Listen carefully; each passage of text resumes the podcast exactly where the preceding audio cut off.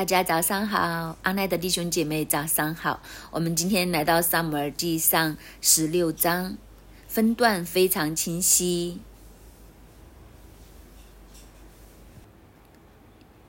一到十三节是一段，十四节到最后是一段，两个大段落。这一章的圣经就是讲到大卫的兴起，还有扫罗的滑落。两个很强烈的对比，在这一章里面，我们都看见扫罗落入在黑暗的里面，但是大卫却走在光明的里面。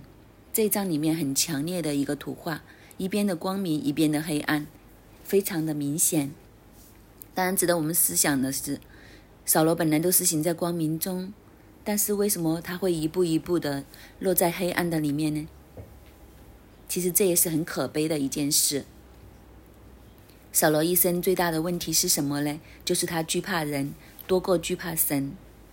本来神拣选他，他应该是感恩敬畏神，但是这一份的敬畏，不知道为什么走着走着，就变成对人的惧怕来取代了。他惧怕人些什么呢？就是惧怕人看他的眼光，他的王位。他的王位成为他的虚荣，成为他一生的追求，他的价值，他自己所有的东西都是由这个王位来决定。但是最让人惋惜的就是这个王位是神给他的，这就是一个问题，就是我们抓着神给我们的东西，但是却忘记了把东西给我们的神。我们抓住神给我们的祝福。却忘记了施恩的神，我们抓住神给我们的王位，却忘记了将王位赐给我们的神，这就是问题。这真的好像是以别神取代耶和华，他的愁苦必增多。所以这是扫罗最大的问题，也因为这样的缘故，所以神说他改变心意了。扫罗家没有办法再延续王位下去，甚至神都厌弃扫罗。他已经另外选了一个比扫罗更好的，所以今天这一章圣经，我们就看见大卫怎样兴起。可能我们都会问，为什么神不一早就找大卫呢？当以色列人吵着要立王的时候，其实大卫还没有出生。我们就算一算，以圣经的记载，扫罗登基的时候，他四十岁。他整个执政的年期做完四十年，然后中间和大卫有一些重叠出现的时间，我们算起来，大概扫罗比大卫要大了大概五十岁，也就是说，扫罗兴起之后，其实是要等若干年，大卫才长大成人。所以等到大卫长大成人的时候，神就说扫罗的日子王位。可以过去了，因为大卫可以起来了。好，我们今天就来看看大卫怎样被神来选中。我们从第一节看到第十三节，耶和华对萨姆尔说：“我既厌弃扫罗做以色列的王，你为他悲伤要到几时呢？你将膏油盛满了脚，我差遣你往伯特利人耶西那里去，因为我在他众子之内遇了一定了一个做王的。”萨姆尔说：“我怎能去呢？扫罗若听见，必要杀我。”首先，这个故故事的序幕是怎么揭开的呢？是神主动对萨姆尔说：“我厌弃扫罗做以色列的王，你为他悲伤的要到几时呢？”其实，萨姆尔上次去到扫罗的面前，就是扫罗。执行对付亚玛利人的这件事情之后，扫罗和萨摩尔就分道扬镳。自从他们分道扬镳之后，其实萨摩尔已经知道扫罗的大势已去，他所做的事情已经完全的偏离神。其实，当他这样偏离神的时候，他和神之间的关系已经破裂，也堆积了很多的怒气在神的那一边。但是萨姆尔非常念旧情。他自从和扫罗分道扬镳之后，他就不停的在神的面前为扫罗来祷告、代祷，甚至是哀哭、悲伤。其实真的很可惜的，因为在萨姆尔看来，这个扫罗本来起初的时候讲谦卑，他也很谦卑，甚至有一些自卑，然后身材高大，容貌俊美。其实只要他抓紧神，只要他愿意回头，好好的听神的话，其实他都不失是一个人才。其实他做王的质地本来是有的，只是到最后被这些权力、王位。这些引诱去了，他的心就以这些为重，所以萨母尔一直为他哀哭。但是来到这个时候，神就跟他说：“你悲伤要到几时呢？你究竟为扫罗祷告要到什么时候？”神的意思就是够了，神的旨意已经决定，没有办法再更改。神不是没有给扫罗的机会，相反，其实他给扫罗很多的机会，甚至到最后。亚玛利人亚加王这件事的时候，神已经看得清清楚楚。事实上，萨姆尔也看得清清楚楚，都知道扫罗的心大风已去，就是没有办法可以挽回。其实萨姆尔自己都心中有数，所以当神跟他说你要悲伤到几时的时候，其实萨姆尔就清楚都明白。神就告诉他，你用一个嚼盛满膏油。我要差你到伯利恒耶西那里去，因为在他众子之内预定一个做王的。神就差遣萨摩尔告诉他换人呐，在耶西的宗子里面，我已经选了一个人做王，你要去告他。萨摩尔一听见的时候，他第二节就说：“我怎能去呢？扫罗若听见，必要杀我。”这一句就非常特别。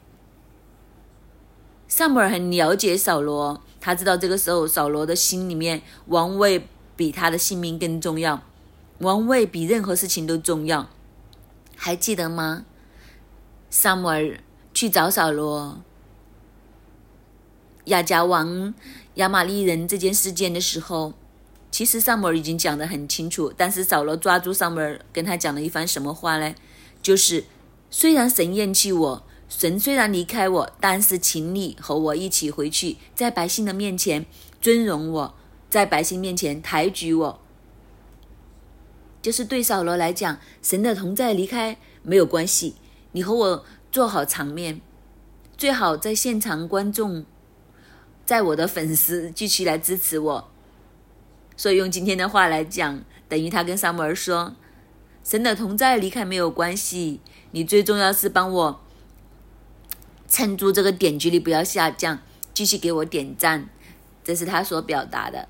在他心里面，王位、人民对他的支持比神的同在更重要。也就是说，现在的扫罗王位就等于是他的命。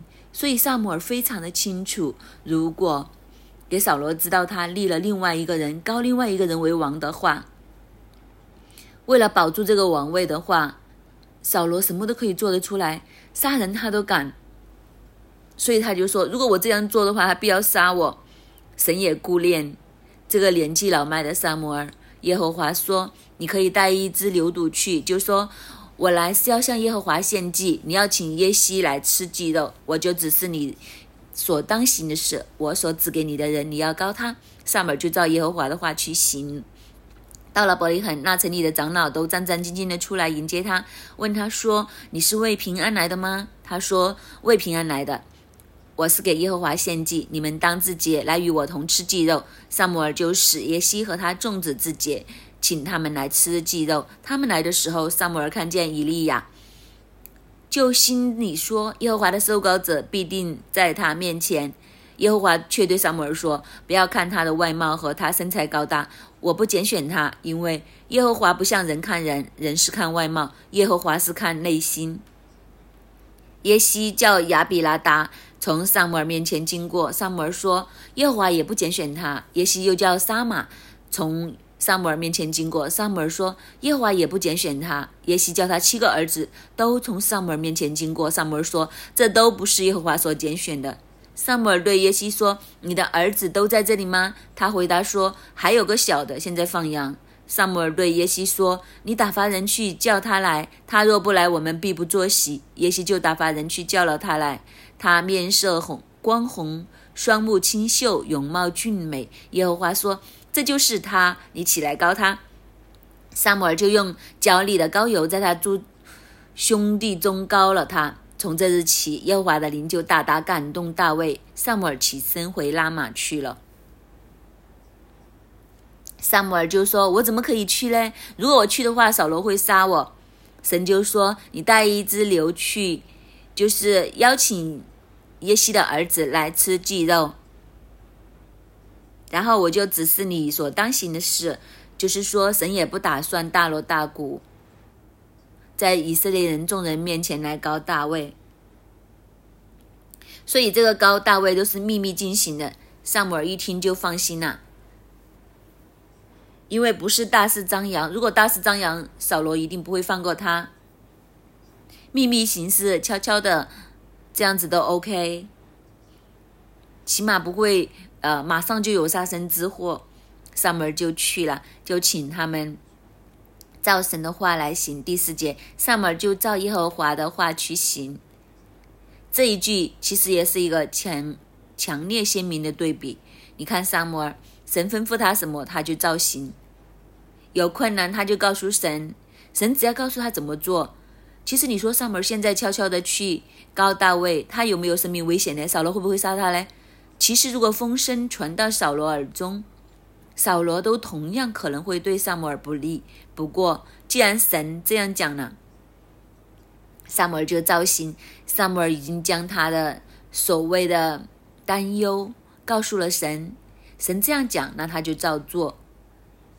这也和扫罗形成一个非常强烈的反差的对比。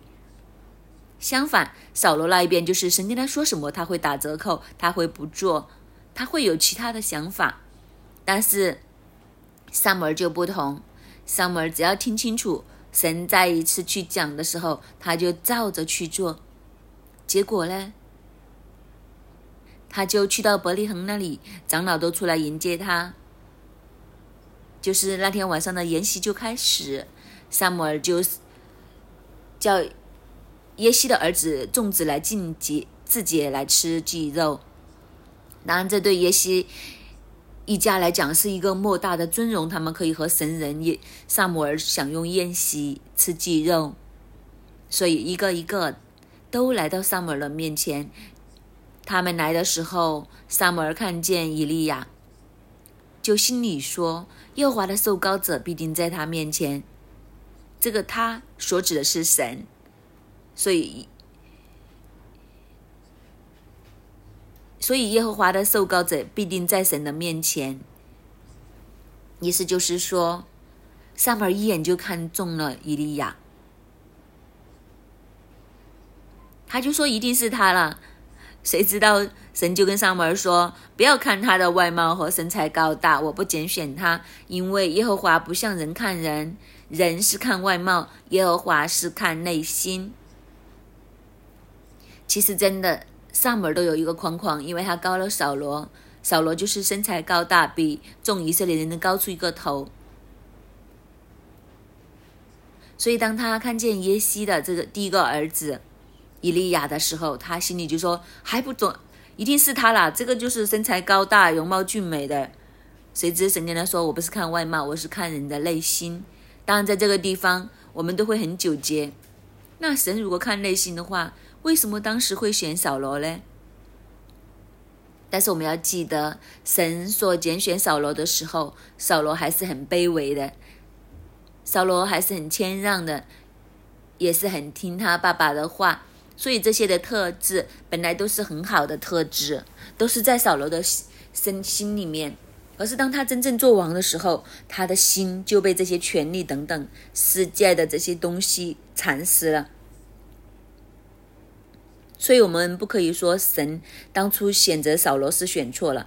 起初选扫罗的时候，已经是一个最好的选择了，只不过是慢慢的走向了一个离开神的一个道路。那这对我们来讲也是一个很大的提醒，就是其实我们可不可以持守我们心里面那一份的初心呢？这就是我们一生的功课。真的，人的一生到盖棺材才能定论。仇敌就在我们成成长的过程里面不断的偷偷窃我们神在给我们的一切的优良好处。我举个例，我和张师母牧师非常的熟，张牧师是张师母，我们常常都会问师母，为什么你会选择牧师做老公呢？师母就常常都笑着说，选老公呢要选那些傻傻的、单纯的。但是你看看张牧师一生的成长，其实世界和仇敌不断的想将他里面扭曲，让他心里面。充满埋怨啊、苦毒啊、怨恨啊等等。不过张牧师有一件事情很有趣，到今天都是一样，他都保持他里面的单纯，对神的爱，对神的单纯。这个就是他，当他能够持守这些神给他美好的特质的时候，神的恩典就一直在他身上，甚至是越来越多。我们人越来越成长，当我们年龄越大。但是我们还能保持起初的单那份单纯是很难。其实年龄越大，就是越容易呃很难保持。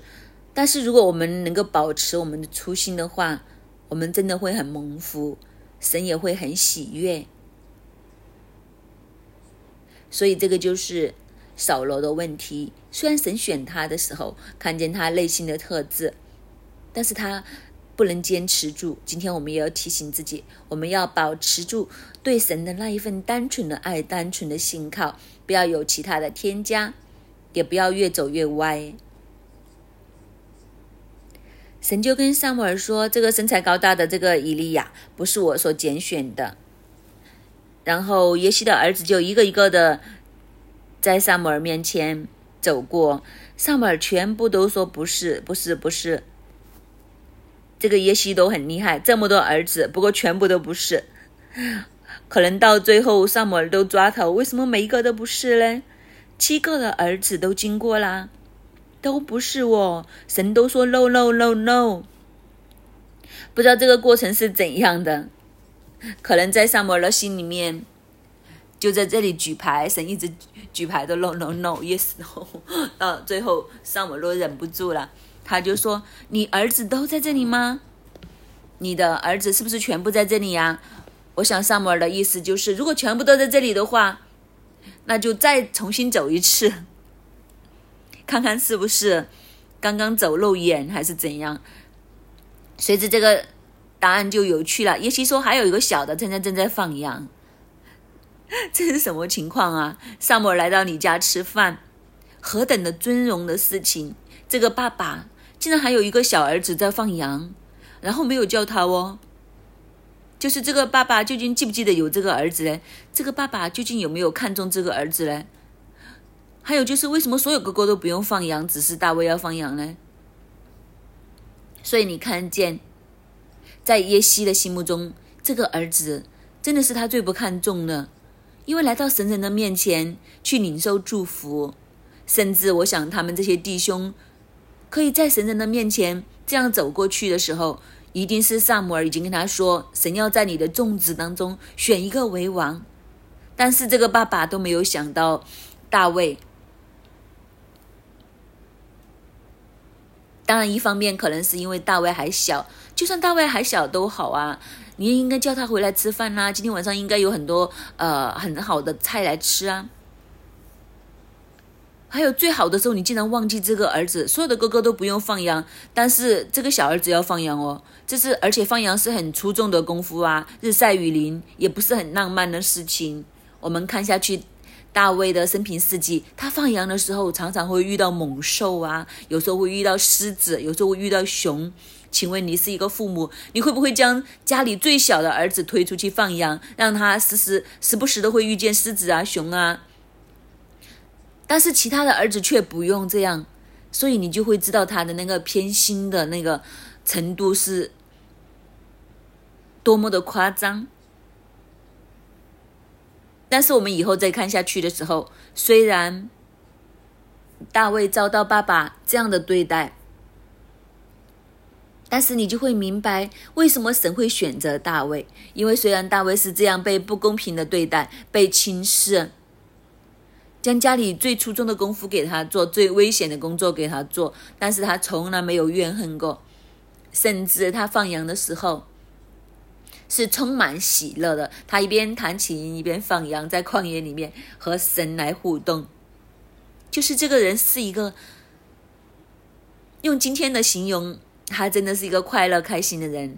就是无论在什么样的困难、什么样的意境，他都可以。本来他可以可以很苦读，在旷野呃指天骂地的骂神啊，或者神那里都不公平。我家里有七个哥哥，都在家里，七个哥哥在家里呃享受，我就在这里啊挨苦。我是最小的呀。为什么这些事情会是我来做，不是那些哥哥来做嘞？爸爸根本就没有当我是儿子啊！我跟工人都没有分别，要去放羊，其他人在享受。还有家里来了最重要的客人，大鱼大肉的时候，最开心、最丰富的赖餐都没有叫我回去吃。其实他可以很多苦读，但是大卫却没有。虽然这我们今天这段经文没有看到今天这讲的这些，但是以后的画面，以后的经文就会出现这些画面，就是这个爸爸完全忘记了这个小儿子。萨姆尔一提的时候，他才想起来啊，对呀，我还有一个小儿子正在放羊。萨姆尔跟耶西说：“你打发人去叫他来，如果他不来的话，我们必不坐席。”就是其实萨姆尔就感觉到这个态度不对，所以萨姆尔说：“你叫他来，如果他不来，我们就不开饭。”这招一出，加上这一句，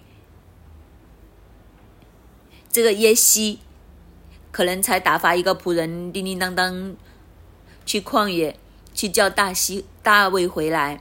我想耶西的心中所想的，不用等他啦，叫他回来要等很久啊。不过萨姆尔说不行，如果他不来，我们就不就所有人都不能吃饭，大家都饿着肚子等到他回来为止。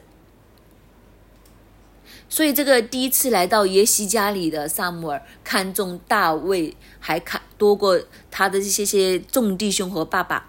爸爸想不起来，七个哥哥也没有出生。其实，七个哥哥这样顺着在萨姆尔面前走过的时候，七个哥哥知道发生什么事。为什么没有一个哥哥会说：“萨姆尔，其实我们还有一个弟弟哦，现在正在放羊。”其实没有一个人会提。你就会发现，这些哥哥和爸爸是同气连枝，就他们很合一的，合一的，不当大卫是一回事，甚至大家都同心合意的去使用他，去呃指使他。萨姆尔反而尊荣这个大卫，直到大卫来了十二节，我们看大卫出场的时候是怎样呢？耶西就打发人去叫了他来。终于，大卫来到萨姆尔面前。萨姆尔当然要定睛来看这个小朋友。一看他面色光红，双目清秀，容貌俊美。哇，选美冠军，冠军出场了。面色光红，双目清秀，容貌俊美。在这些的形容里面，你有没有看见苦读啊？你有没有看见埋怨呢？有没有看见自怜呢？没有。就是他一来到，散发的气息。刚刚三姐姐说，就好像选美一样，我都觉得是，好像 是。大卫一来的时候，如果我们卡通一点来看，萨姆尔一见萨大卫走过，就星星眼啊，就是你啦，惊为天人，是你啦。当然，这个不是选妃，是选王。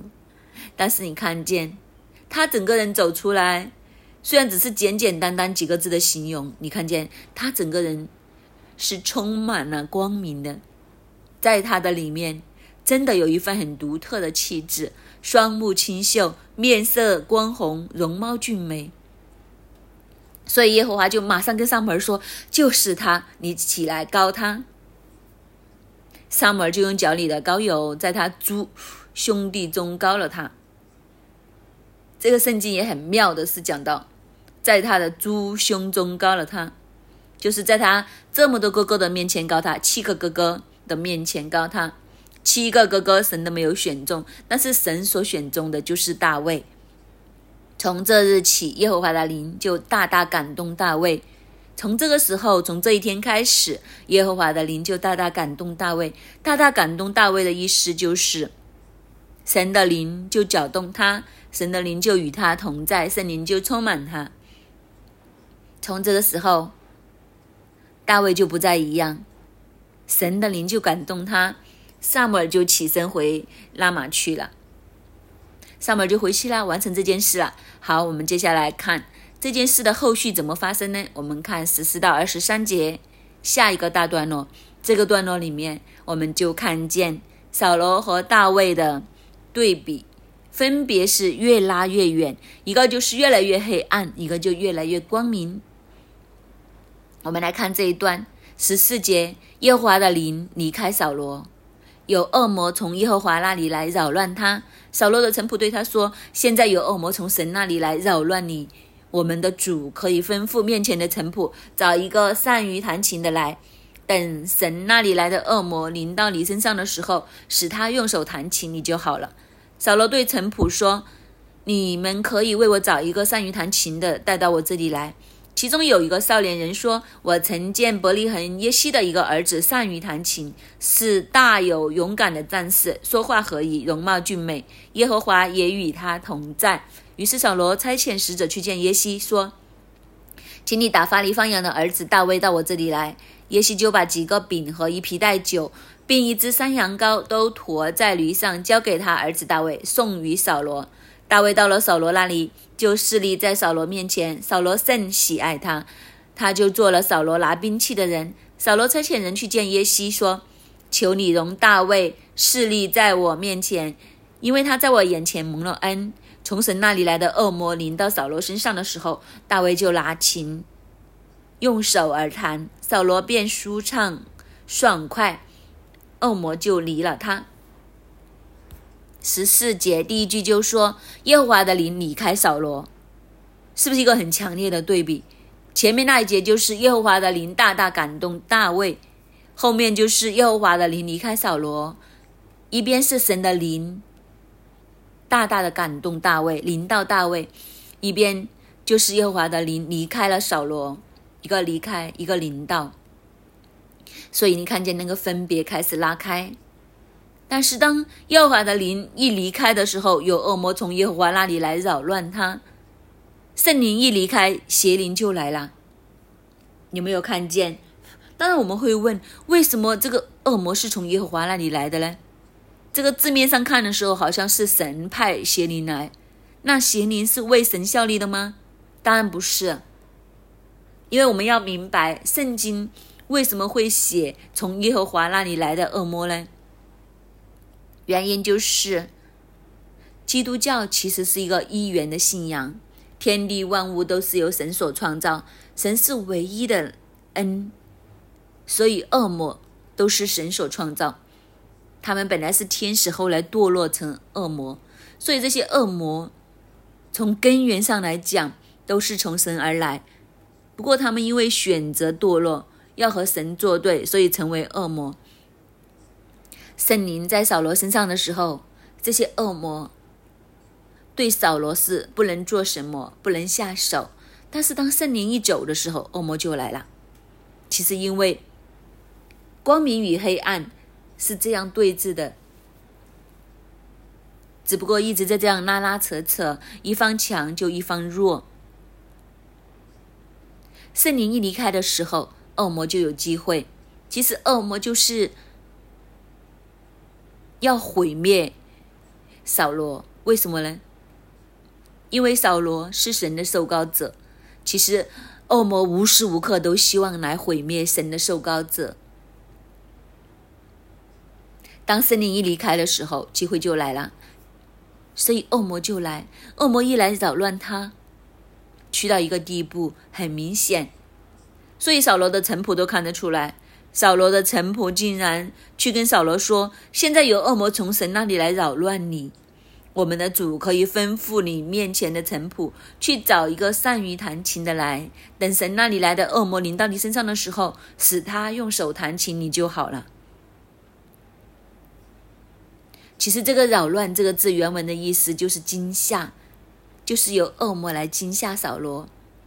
扫罗是很害怕，扫罗陷在一个恐惧里面，这是一个恐惧的灵，就临到扫罗。当然，也是因为扫罗的生命里面有一个破口，这个破口就是恐惧。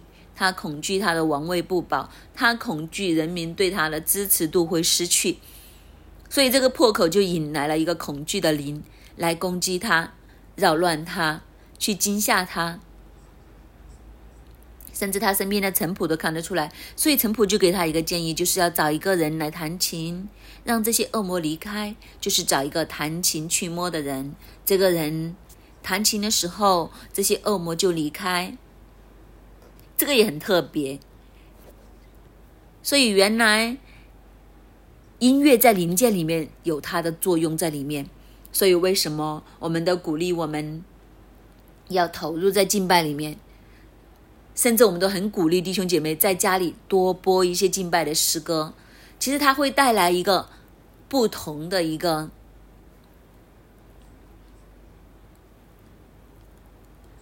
就是我们叫一个属灵的氛围，是一个美好的属灵氛围下面的时候，恶魔的能力都会削弱。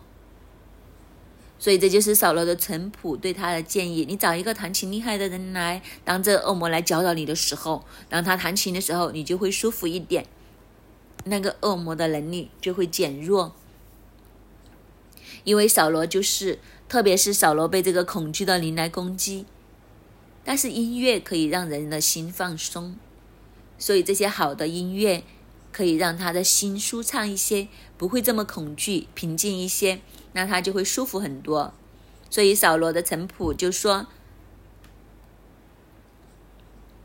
扫罗就跟他的臣仆说，你可以帮我找一个善于弹琴的带到我这里来。”十八节就很特别了，其中有一个少年人说：“我曾见伯利恒人耶西的一个儿子善于弹琴，是大有勇敢的战士，说话和宜，容貌俊美，耶和华也与他同在。”就其中就有一个人就提议找大卫来哦。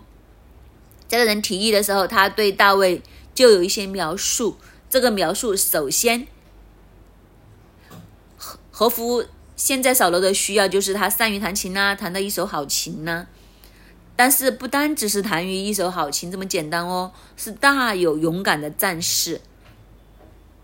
就是这个图画也很有趣，就是他是很。懂得弹琴的，他是一个战士，大有勇敢，文武双全哦。原来大卫，然后说话合宜，就是说话合宜，就是里面有修养，有身量，容貌俊美，还长得很帅。这个应该是符合所有姐妹的择偶条件。如果我告诉你，有一个男孩子文武双全。讲话又有分寸，有声量，有风度，有修养，还要加上很帅。然后后面更厉害的就是耶和华也与他同在。最特别的就是最后这一句：耶和华也与他同在。就是神与他同在这件事情，已经是所有人都看得见。只要你接触过他的人，你都感觉得到。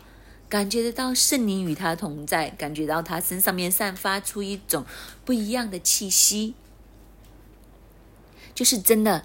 当有一个人和神相处的久，有与神有一个亲密关系的时候，就算你不不认识他，你第一次见他，你都有一种感觉，你就会感觉他好像整个身上都发光一样。你有没有试过有这样的感觉？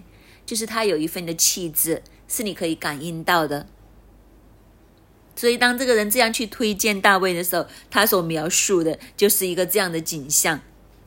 但是从这个描述当中，我们也看见，真的神与他同在，神的灵在他身上。虽然他的家族里面，他是被最看不起的一个一个儿子，被爸爸遗忘，被弟兄遗忘，但是所有接触他的人都知道，神与他同在。而且对他的印象是非常的深刻，这就是当时的大卫，其实已经掩盖不了他里面的气质。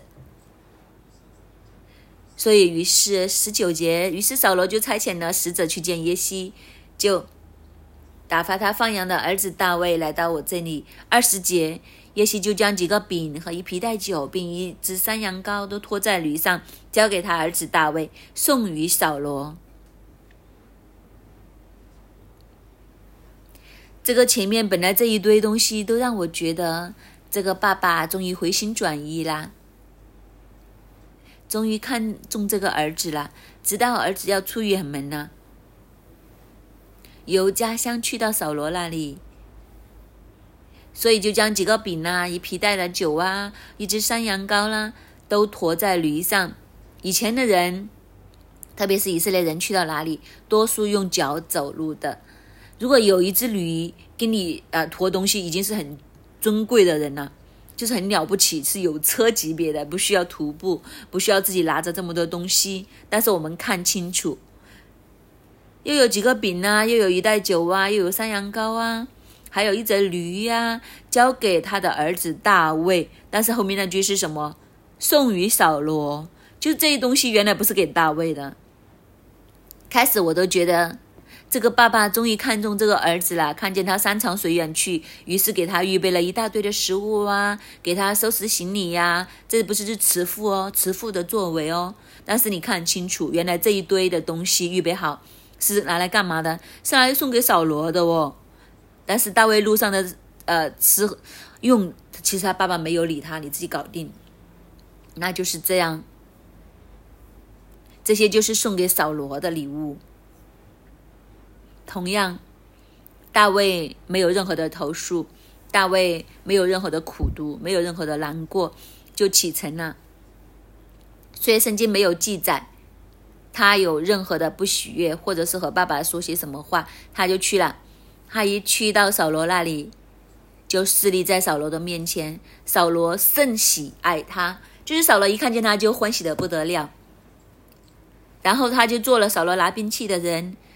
什么叫扫罗拿兵器的人呢？我们还记不记得前两章？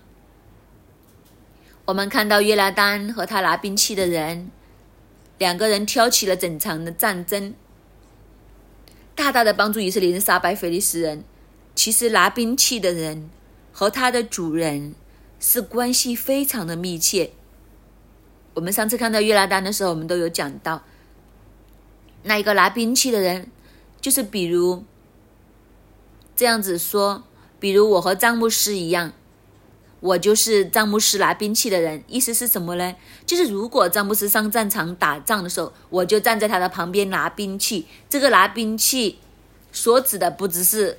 只是拿刀拿剑递给他，而是最重要是盾牌，就是我是在他身边，拿着盾牌来保护他。他杀敌的时候，我就要紧紧的跟在他的身边，帮他挡有可能攻击他的那些刀剑。所以这个关系就等于把命都交给他。你想想，如果你拿兵器的人与你不同心的话，真的有人向你发出致命攻击的时候，他在这个重要的时刻只要闪一闪。你就中了，你的命可能就一命呜呼。所以，当这些勇士选这些拿兵器的人，一定是和他关系最亲密、他最信任，甚至连命都可以交给他的人。所以，约拿丹才会帮他拿兵器的人，就是说，我要上去敌军的防营，你会不会与我同心？那个拿兵器的人就说：“我一定与你同心。”就是大家的命连在一起。所以，你看看很多有趣。当这个扫罗见到大卫，大卫来到他的面前为他弹琴的时候，他就甚喜爱他，甚至喜爱到一个地步，他就立他做扫罗拿兵器的人。就是扫罗是完全信任大卫，甚至将大卫放在他身边很亲密，无时无刻都希望大卫不要离开他身边。这个拿兵器的人和主人的关系其实就是这样。所以扫罗就差遣人去见耶西，就告诉他：“你可不可以将你的儿子留在我面前侍立？因为他在我眼前蒙了恩，就是我拣我选拣选了他，我很喜爱他。”当二十三节就是形容当时扫罗和大卫之间的关系。大大卫怎样服侍扫罗呢？就是当恶魔临到扫罗身上的时候，大卫就弹琴。大卫一弹琴，扫罗就舒畅，就爽快。恶魔就离开了他，为什么会这样呢？因为十四节的时候，耶和华的灵离开扫罗，但是前面那一节讲的就是耶和华的灵大大感动大卫，所以耶和华的灵离开扫罗，恶魔就来了。大卫却是被圣灵来大大感动的人，所以当大卫一出现，当大卫一弹琴的时候，圣灵的能力就临到，恶魔就不能做什么，恶魔就暂时退去离开，所以变成扫罗就很依赖，很需要大卫给他的帮助，否则他会被这个恐惧的灵折磨得很惨。当然，这个地步我们也看见，扫罗为什么会搞成这样呢？扫罗如果肯听萨摩尔的话，扫罗如果肯悔改，扫罗如果肯将他心目中、将他生命里面这个高高在上的王位拉下来，将神放在第一位，就不至于搞成今天这样的田地。但是，就算去到今天这样的田地的时候，扫罗是不是完全没有机会呢？我相信都不是。就算是去到这样的情况之下，神都在等扫罗要不要悔改。可惜，扫罗仍然不悔改，连恶魔都出现了。其实他很傻，因为他身边的臣仆都看得出有恶魔在搅扰他。就是一个属神的神的受膏者，去到一个地步，你身上已经没有圣灵的恩膏，已经有邪灵的搅扰和彰显在这里的时候，你仍然不悔改。其实他所看重的就是人对他的跟随、信任、支持他的王位。但是你的臣仆都看得出来，恩高已经不在你身上，但是恶魔却在你身上的时候，其实人还会不会尊重你呢？其实如果他是聪明的，他应该看到他已经掌握不住了，在这个时候他应该悔改，应该紧紧的抓住神还有一线的生机。但是可惜扫罗却没有，他还在苦苦的支撑。还在死都要抓住那个王位，他眼中所看的都是这些。但是另外一方面，另外一个图画，大卫就好像初心一样，越来越显明，越来越光明。所以那个分别好大，一个是耶和华的灵离开，一个耶和华的灵大大感动。当大卫一弹琴的时候，恶魔就离开扫罗，扫罗就很舒服。所以看见那个恩高。已已经完全的已形成一个强烈的对比，所以，我们今天我们都要重新来提醒自己，我们要珍惜圣灵的同在，我们要珍惜那一个光明的初心，不要让我们的心真的慢慢的改变，不要走扫罗的路，我们要走大卫的路。愿神帮助我们，阿门。主啊，这是我们的祷告。我们但愿你都成为我们每一个心目中的王。但愿神你做我们的王，做我们生命的王。主啊，你将你的独生儿子赐下，为的是救赎我们每一个，好不好？这一刻，弟兄姐妹。我们为着耶和华成为我们生命的王，掌管我们，我们来开口来献上感恩，这是一个莫大的恩典。他为我们流出宝血，为我们被钉上石架。这一份的舍身，不是因为我们做了些什么，而单单是因为天父爸爸造我们的时候的这一份无条件的爱。好不好？这一刻，我们一起来开口，将这一份感恩归给我们的神，感谢赞美你。你的爱是无条件的，你在我们的生命当中，无论是我们的健康、我们的经济，在我们遇到困难的时候，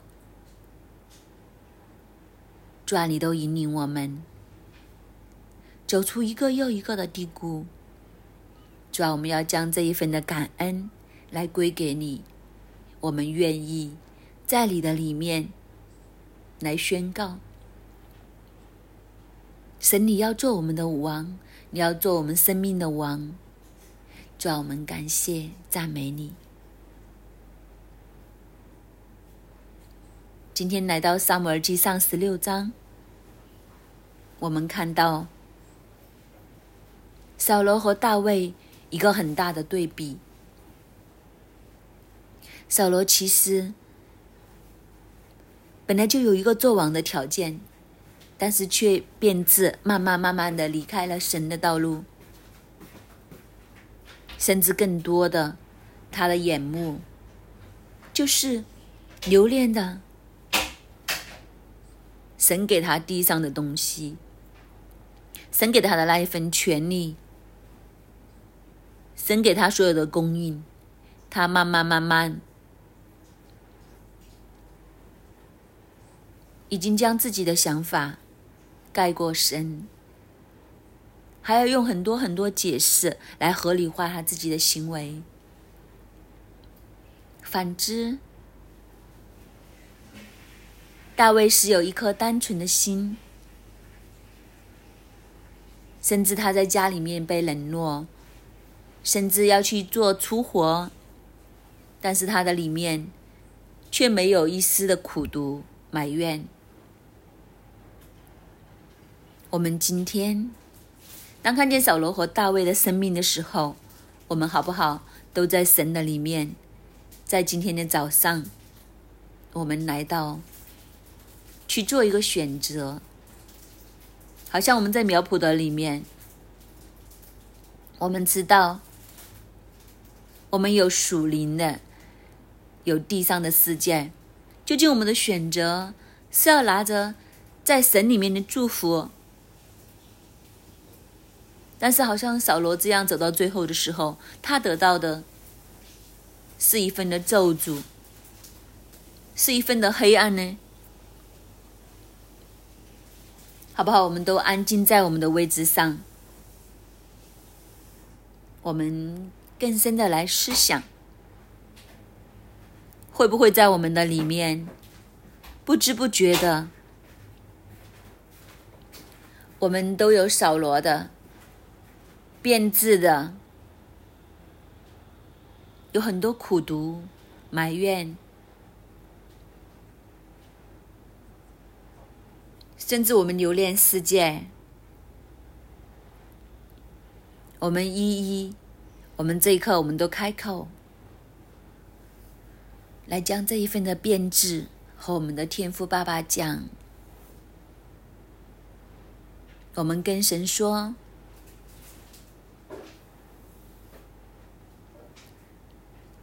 是的，天父，我走歪了。我们一同来开口，告诉我们的天父爸爸，求神让我们来对准神，调整我们的眼光。主要当我们每一个弟兄姐妹在你的面前，证明我们那一份的软弱，我们看见。我们有一些走歪啦，我们有一些偏离啦，甚至我们被仇敌抹灭了神你对我们那一份的美好，神你给我们的那一份特质。主啊，当我们一一向你成名的时候，求你差派圣灵拿走我们里面那一份的埋怨。拎走我们的那一份苦毒，更多的求你帮助我们每一个，找回当初信你的那一份单纯，找到神你给我们的那一份独特，让我们的眼目定睛于你。不是定睛在人的身上，让我们活在生命树的下面，不要走分别善恶树的路，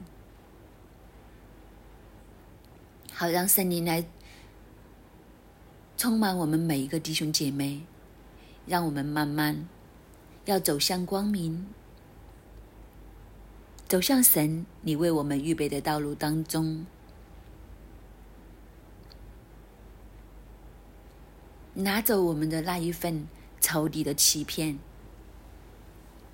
仇敌很多时候都会告诉我们。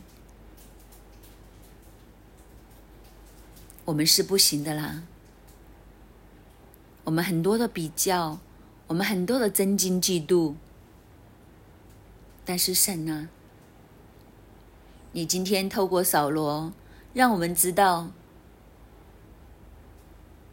当我们慢慢追逐世界的时候，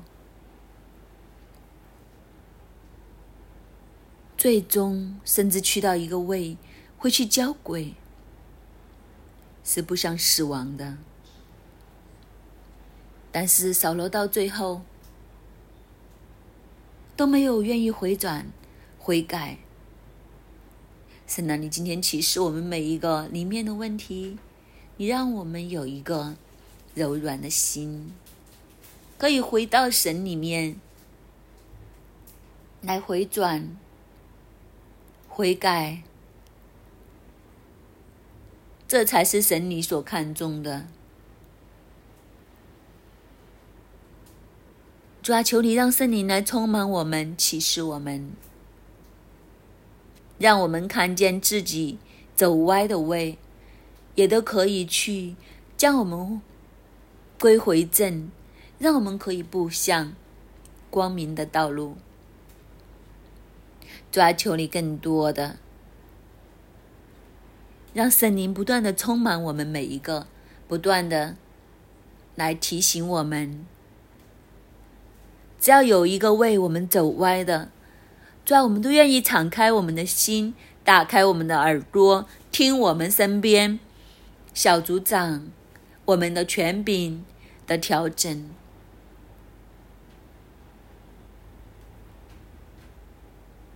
让我们听完之后。我们可以行得出来，我们是可以改的。主啊，求你让我们有这个愿意悔改的心，让我们可以好像大卫一样，得着由圣灵而来的能力，得着由圣灵而来的恩高，是由心而发的。求你祝福我们每一个弟兄姐妹。当我们愿意来改的时候，你那一份的美好，你那一份的恩高就临到我们身上。主啊，我们感谢赞美你，听我们每一个的祷告，奉主耶稣基督的圣名祈求，阿门。摩尔记上十六章七节。耶和华却对萨母尔说：“不要看他的外貌和他身材高大，我不拣选他，因为耶和华不像人看人，人是看外貌，耶和华是看内心。神看的是我们的心，神看的是我们心里面将神放在什么样的位置，神看的是我们信他的时候跟随他的那一个初心。弟兄姐妹，我们要为我们的心来祷告。”扫罗一生最大的失败，就是他保不住他谦卑的初心，保不住他跟神爱神的初心，结果他在人生里面不断的滑落，滑落，滑落到一个最深最黑暗的深渊。愿神帮助我们，愿我们为我们的心来祷告，圣灵求你帮助我们，给我们有能力，让我们可以持守住这一份圣洁的初心，持守住我们和你的关系。人生会有高有低，人生会有很多不同的状况在我们的面前来发生。主啊，求你帮助我们，让我们不论在什么样的环境里面，我们对你的心始终不变，跟随你就跟随到底，直到见你面的日子。主耶稣，求你帮助我们，让我们能够持守，让我们能够经得起考验。主，我们感谢你，听我们的祷告，奉耶稣基督的名，阿门。感谢主，我们今天的晨祷就到这里，愿主祝福大家。